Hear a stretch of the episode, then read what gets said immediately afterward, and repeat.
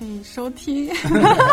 啊，其其实真的要感谢要大家的收听啊！其实你收听这次的节目，不仅是对这个喀纳斯这个旅行有一个了解，对更是对新疆有一个了解啊！对对我来听觉得听两个新疆人做的这个节目是怎么样子的，嗯，也是一个对新疆的一个宣传片。对对对对，哎没错。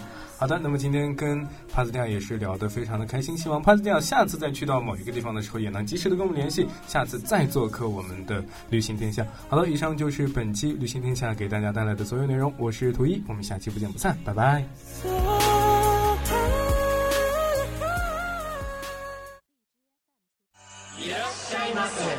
打破次元的壁垒，我们可以是大航海家。俺はルフィ海賊王になる男だ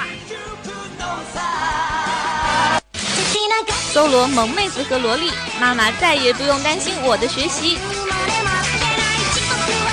るさいうるさいうるさいうるさい！来自大陆、日本、欧美、全世界的 ANG News，让你的耳朵根本停不下来。 的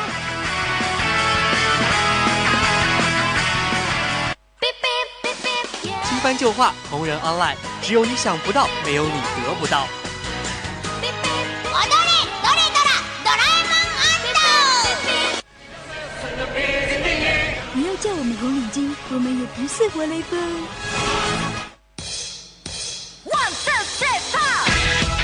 因为一切精彩尽在お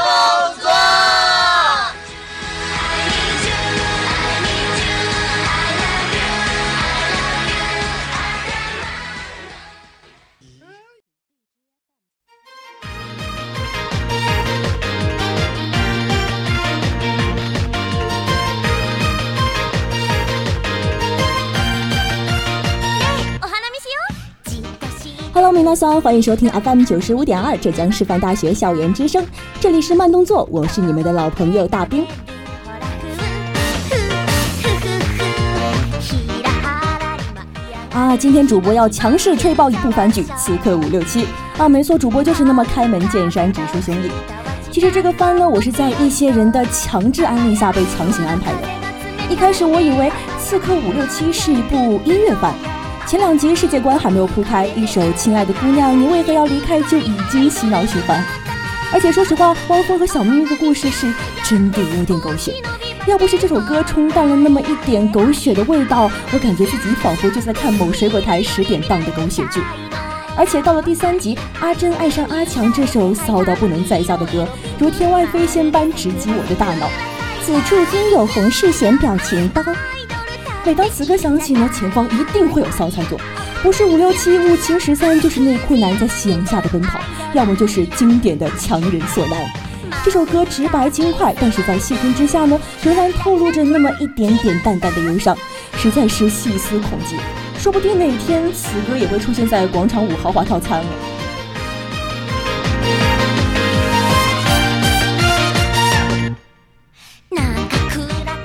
啊、好像安利的点不是很对。嗯，算了，先不管这些乱七八糟的，马上进入我们今天的慢动作。首先呢，依旧要为大家唠叨一下板块的一些内容了。第一个板块资讯全雷达，带给你大陆、日本、欧美、全世界的 ANG news。第二个板块动漫主打，带给大家的是《刺客伍六七》，不卖牛杂的理发师不是好刺客。第三个板块给你好玩，十步杀一人，千里不留行，动漫里的刺客杀手大盘点。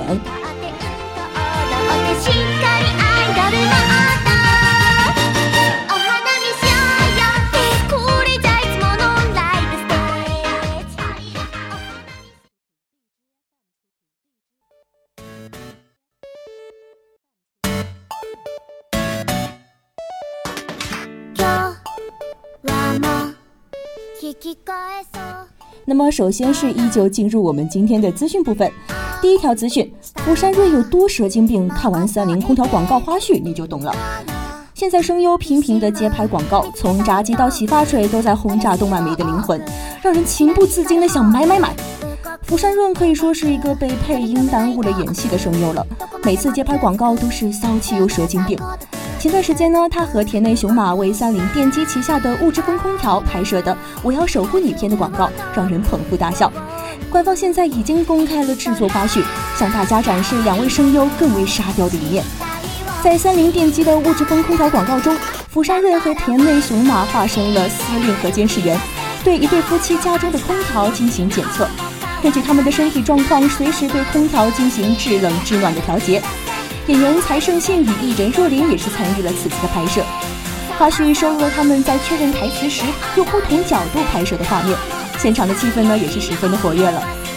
福山润在拍摄时彻底放飞自我，结束后又变回笑容可掬、彬彬有礼的样子，向观众推销空调。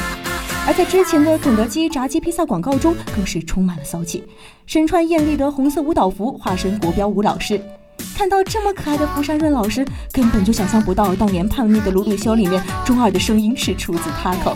或许这就是传说中的声优是魔鬼系列吧。まだわからないから進むことのほかとけどどこ二零一八年的 Yuki 不仅在 solo 演唱会上表现突出，在演艺事业上也是有了非常大的突破了。 下面这条资讯对于广大的天气范们来说，应该是一个非常振奋人心的消息了。天上掉下个美女骑士，薄暮游记主演这份恋情有罪吗？するようにずっと待在小学馆 BCS 上连载，新人漫画家鸟岛辉人的漫画《这份恋情有罪吗》已经宣布改编成真人电影了，并且这部日剧呢将会在十二月份正式播放。日剧总共有四话，由薄暮游记与伊藤健太郎饰演男女主角。 在这份恋情有罪吗中，上班族小日和小日向大和是一个毫无恋爱经验、沟通能力也不行、活着就没有意义的废柴。他在上班途中因为意外遇到了天使面孔、魔鬼身材的上司女性织田多惠，他才第一次感受到了活着的意义。这同时也是他的第一份恋情。两人一开始从朋友做起，小日向大和才知道菊田多惠是个职业的降旗女骑士，而对于草食小屌丝日向来说，要攻略女神并不是一件非常容易的事情了。薄暮游记在剧中饰演的是三十二岁的菊田多惠，演比自己真实年龄还大的角色，以及女骑士，对她来说是一次非常大的挑战了。而且最大的挑战就是她要先学会将棋。这次的片头曲采用的是薄暮游记的新曲，题目未定。这是他时隔五年的一个新曲，也是他第一次演唱电视剧的片头曲。啊，不得不说，无论是标题还是片头曲，这份恋情有罪吗？已经是吸引了大众的目光了。日剧的最终效果到底如何，也是让人无比期待。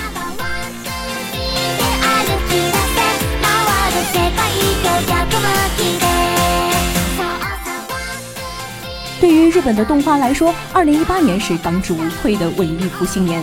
今年十月也是有一部上世纪的老物突然诈尸在新番列表上，没错，它就是《光电少人古力特》。而近期这部动漫中的角色，传说中的劈战劳模宝多六花同学的初期人设图也是被曝光了。《电光超人古利特》这部动漫讲述了居住在植竹台的高中一年级学生小一太，在某天醒来后突然失去了记忆，而后一太与旧电脑里显示出来的 HAG 相遇，并在其启示下去完成使命，开始探寻这幅画的意义以及自己的记忆的故事。近日，官方公布了一张宝多六花的初期人设图，这是坂本胜发布在推特上的设定。从图片上可以看到啊，和现在的六花相比，初期状态的他留着一头短发，乍一看很有男孩子气的模样。至于面部特写，则是毫无表情的状态。这跟如今的六花在性格方面有着明显也有非常大的区别。对此，不少网友评论说：“这不就是将六花和西合体了吗？看起来跟黑发版的西也差不多呀。”啊，哑巴，我突然脑补出了六花会跟西合体的结局。嗯，虽然现在六花很棒，不过这张也是非常可爱。如此可爱的六花，实在是让人忍不住想去看看这部广受好评的动漫。不妨一起期待一下六花在番中的精彩表现吧。coquet.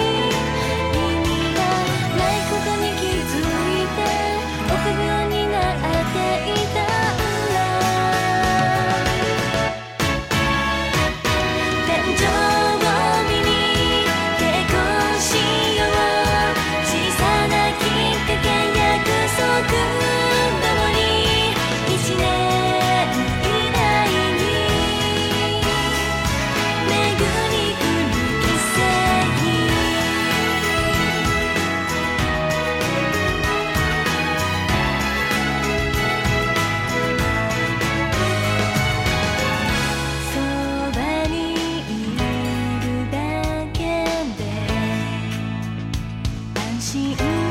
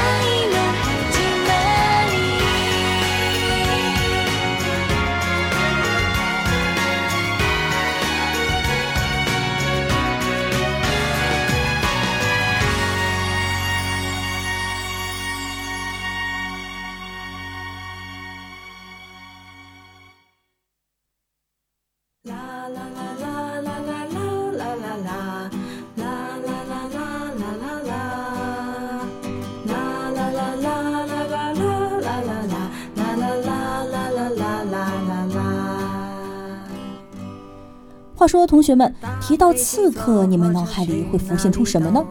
是不是万事皆虚，万事皆允？荆轲刺秦王，阿珍爱上了阿强啊？没错，大家想的都非常的对。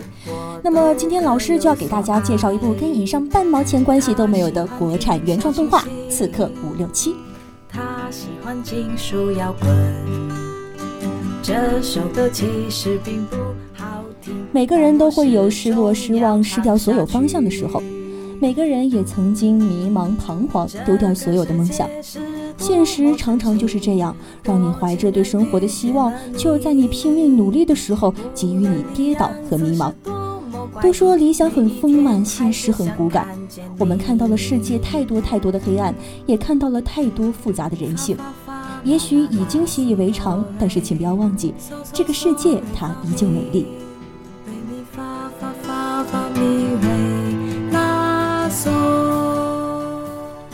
听到“刺客”这个词，大家心里应该最先想到的，可能是一个身材高挑、蒙着半边脸却依旧英俊潇洒、轻功了得，可以飞檐走壁，而且眼神冷峻、下手凌冽的无情杀手。可这个杀手不大一样，他没有帅气的外表，也没有冷酷的眼神，甚至连一件像样的兵器也没有。杀人不可能的，这辈子都不可能的。为了维持生计，养活自己和两只圆滚滚的小胖鸡，他开着一家小小的理发店，偶尔卖卖牛杂。最好笑的是，他成为刺客的原因，不是大家想象中的那样受刺客组织的委托，或者是愤青突然中二，想要拯救世界、维持正义。他仅仅是因为生活所迫，顺便还想发个财。这样动机纯粹的刺客，真的是在二次元里也是鲜少遇到了。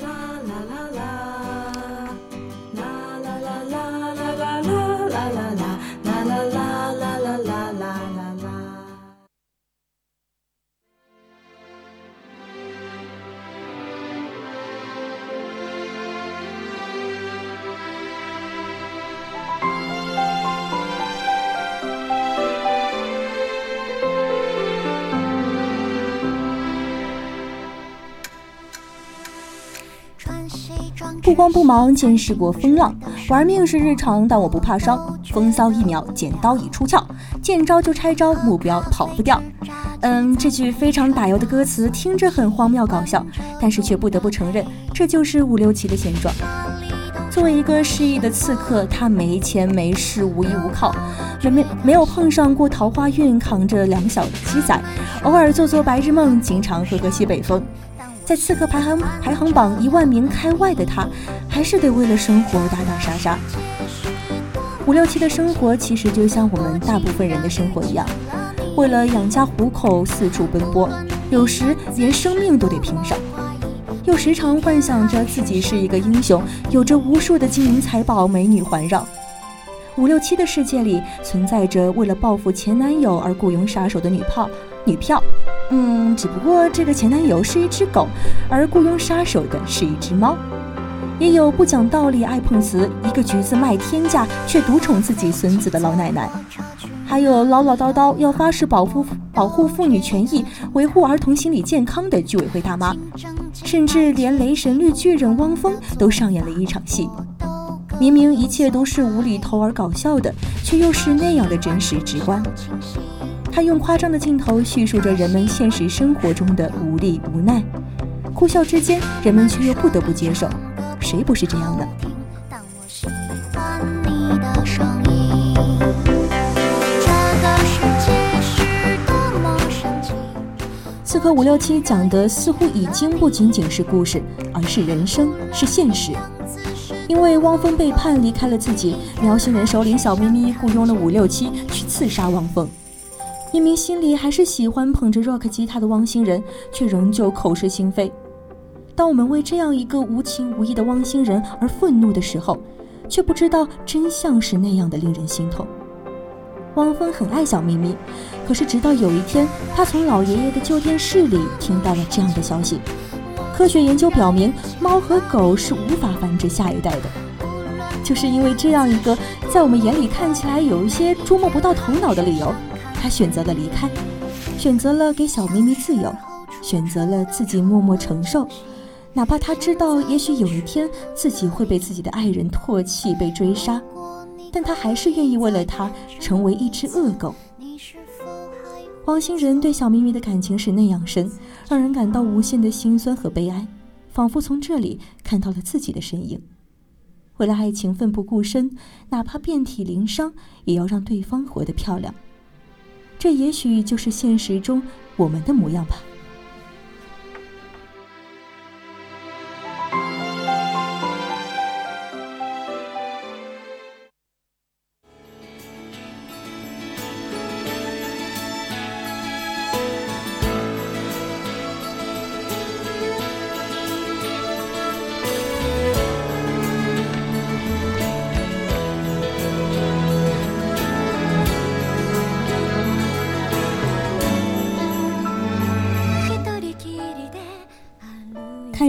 看着一个角色从屏幕走过十分钟的路程，就会觉得很心酸，就好像自己已经经历过一样的无奈。五六七曾经接到一个任务，刺杀一个纯良无害的可爱小女孩可乐。可乐对五六七的承诺是，只要五六七陪自己完成了心愿清单，他就会主动让五六七杀死自己。可是，当帮可乐完成了所有的心愿，像一口气喝完一大瓶的可乐，像男孩子一样的站着上厕所，看五六七裸奔，用针扎护士阿姨等等，五六七却再也下不去手了。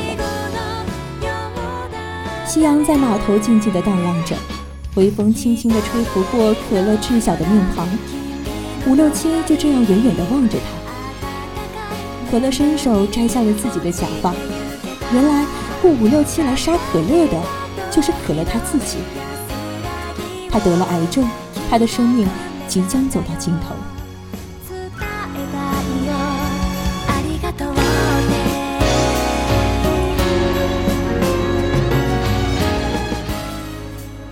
生老病死，不正是我们需要经历的吗？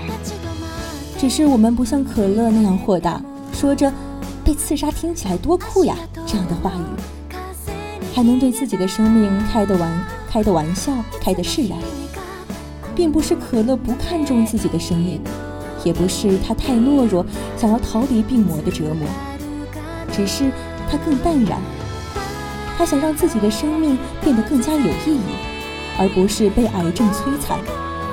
他想在生命的最后，仍旧保持着自己最美丽的模样。被病魔折磨的可乐，被失败摧残的我们，是那样的想象。可是我们却远远不及他。他在生命即将结束的那一刻，依然保持着小女孩最天真、最可爱、活泼的面容，笑着说：“动手吧，这是我想做的最后一件事。”可乐这样勇敢的小女孩，感动了五六七，也同时感动了我们。现实是悲哀的，生命是心酸的，可是人类在千万年的生活中，仍旧砥砺前行着。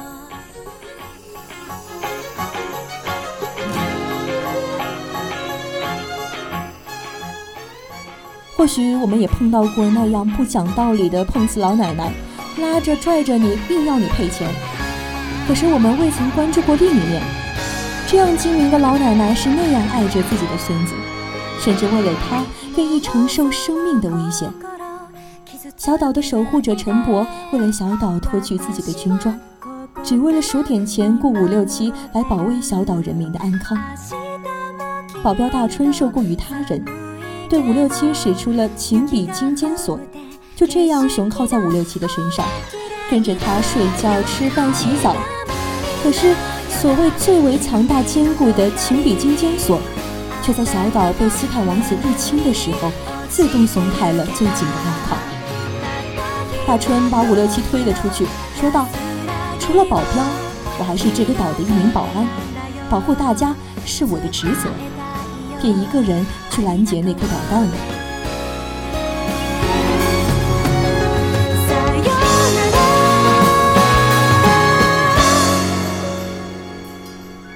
刺客伍六七里的人性，就像我们生活中的一样，单纯又复杂。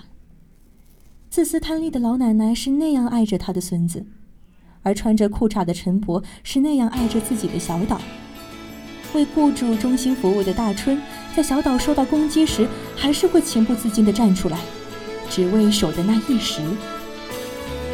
他们的每一面代表着人类的每一面，或是对他人冷漠只对家人友善的自私自利者，或是愿意为了家园挺身而出的勇士，又或者是无法对抗病魔，只能自动选择放弃的病人。明明是常见的人生经历，却可以一点一点地戳痛你埋藏许久的最细腻的心。这或许就是生命的共鸣吧。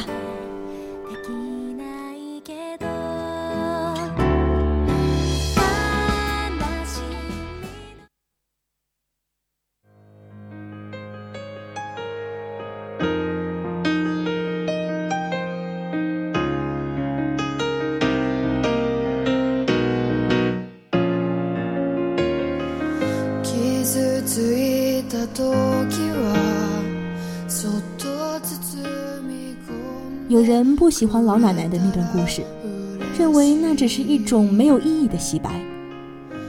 可是事实上，这并不是所谓的洗白，而是人性复杂的镜面。这个世界上本来就没有真正的善者，也没有绝对的恶人，大家都有自己的苦衷和不幸。而刺客伍六七就这样平淡地叙述着这个现实。老奶奶碰瓷真的很可恶，但是他真的需要用生命来弥补自己的过错吗？对于这个拿着拐棍到处追杀伍六七的人，他选择了放过。这不是所谓的圣明，而是一颗良心。这不是创造世界的大人物，而是再普通不过的小人物罢了。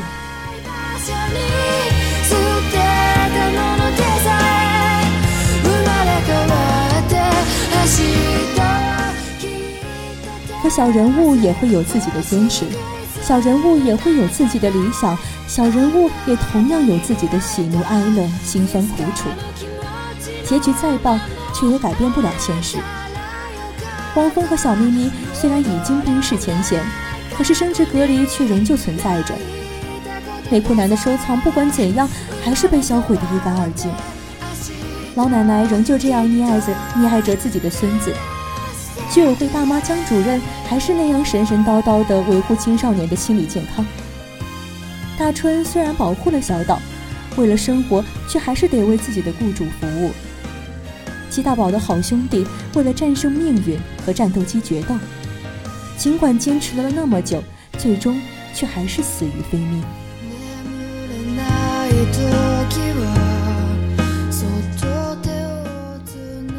我们为了自己的目标不断地奔跑追逐着，可是什么也没有得到。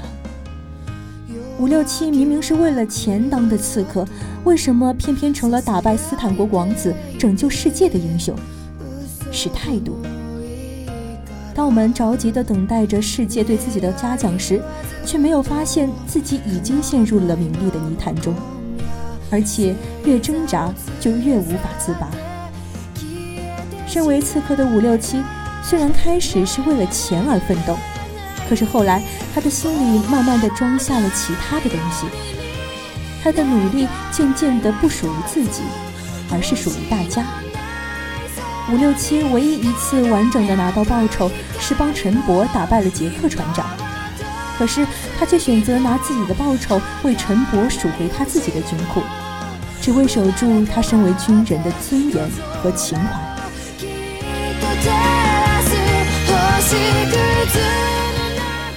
蓝羽鸡怎么打得过山鸡呢？但是你不试试又怎么会知道呢？鸡大宝的兄弟在选择与战斗机决斗时是这么说的：他觉得普通的鸡最后都会被吃掉，只有成为战斗机的命运不一样。五六七到底是第一刺客还是排名一万开外的刺客，已经不重要了。在他的身上，鸡大宝看到了曾经那只蓝羽鸡的影子，执着、善良，不畏生死，勇往直前。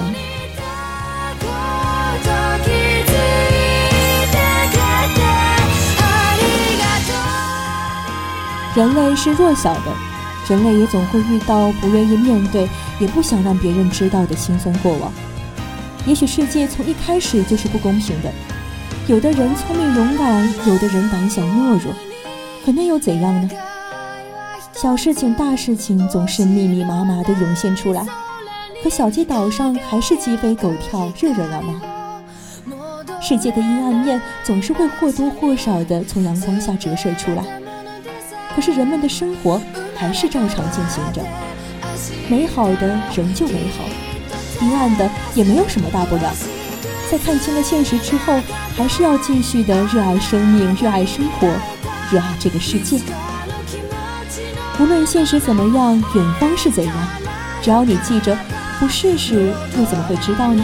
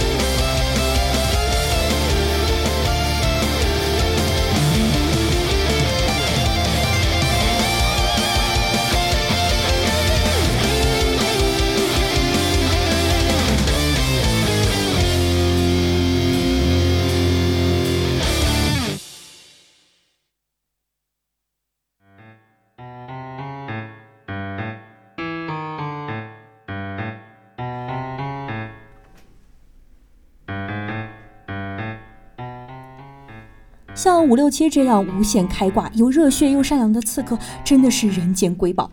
虽然拿剪刀刺杀的刺客很奇葩，也很少见，但是完全不妨碍观众们对他的喜爱。为了寻找记忆而成为刺客，在理发养家的同时，和阿猫阿狗、外星人还有杰克船长打打杀杀，并且体悟人生真谛什么的，实在是太帅了。可是就这样一部剧情优秀、画风优秀、配音也优秀的动漫，它居然完结了。虽然十分不舍，但也是也无计可施。但是呢，不要着急，现在就让我们一起来看看其他动漫中的优秀刺客，来填补一下五六七留下的空白吧。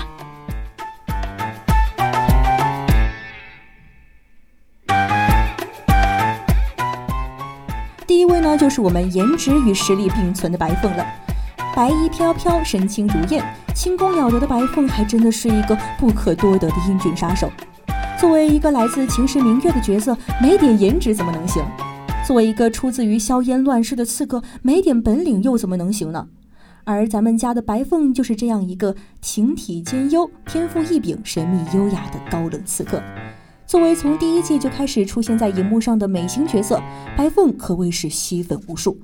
她高挑的身姿、英俊的容貌，再加上控制鸟类、一踩羽毛就能飞的能力，简直就是少女们心中的完美杀手。不过，更加吸引小迷妹的，恐怕是他在救赤练时，不惜自己受伤，也要和战斗力百分百的圣七搏斗时那英勇帅气的背影了，不禁让人惊呼：男友力爆表！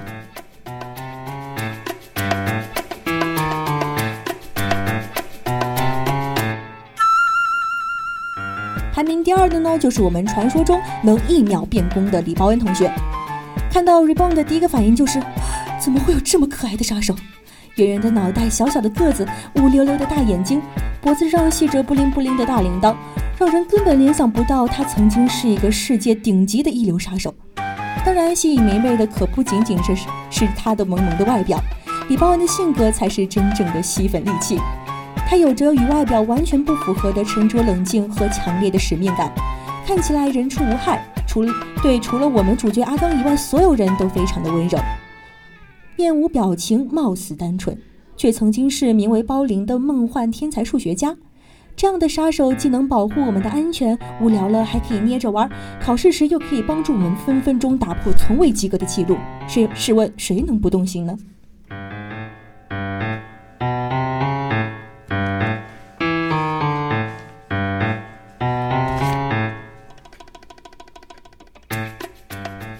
帅气蠢萌的男性杀手们都登场了，怎么能少掉我们性感美丽的大御姐贝姐呢？排行第三的就是我们的贝尔摩德了。作为死神小学生中的元老级御姐杀手，纠结反派黑衣组织的重要成员，贝姐不仅仅有着令人羡慕的完美身材和逼真的易容术，而且还有着成谜的永驻青春术。贝姐的真实身份是著名的女星莎朗·温亚德。在停止衰老后，假称为沙朗的女儿 Chris 温亚德。她在纽约时曾经扮成杀人犯，在受 FBI 追杀时被工藤新一和毛利兰救下后，就将兰视为她的天使，把天一当作是穿透组织的银色子弹，并在组织中隐藏着新一还活着的消息。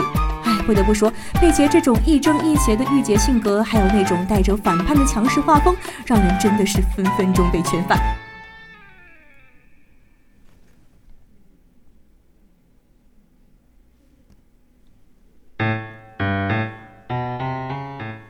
最后一位呢，可能他的故事就要比前几位坎坷多了。他就是火影里的白。从小被再不斩收留的他，对着再不斩有着深厚无比的感情。